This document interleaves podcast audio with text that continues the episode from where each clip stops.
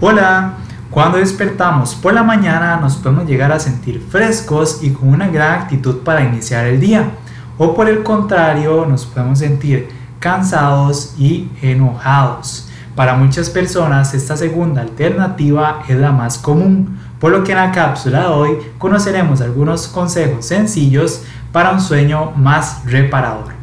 Y es que como primer paso debemos evitar las situaciones complejas o estresantes, ya que para muchas personas que tienen problemas al momento de dormir se debe a la rutina diaria que contiene eventos en el trabajo estresantes y de mucha ansiedad. Por consecuente, obtendremos un mal descanso. Hay algunos pasos simples y sencillos que nos pueden facilitar la conciliación del sueño y que sea de gran calidad. Y es que algunas de estas herramientas que podemos utilizar para un sueño reparador son el uso de tapones para los oídos que nos aíslen del ruido, así como cortinas y alfombras que absorban el ruido durante la noche a lo largo del día. También ventanas dobles y sonidos o ruido blanco que nos ayuden a relajarnos y a sentirnos en paz.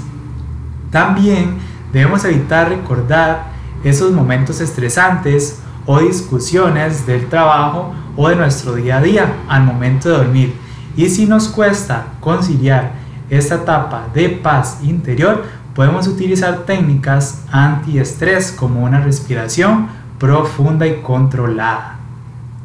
El dormitorio debemos entenderlo como un lugar para dormir por ejemplo, debemos quitar la televisión, el teléfono y cualquier equipo de oficina o del trabajo del dormitorio, ya que esto ayudará a eliminar interrupciones y a crear un entorno apacible y que nos ayude a conciliar el sueño de mejor manera, ya que un ambiente ideal es sereno, oscuro y fresco, con una cama cómoda y un cuarto ordenado que nos permita un mejor descanso y nos vemos en una próxima cápsula informativa para estar mejor cada día.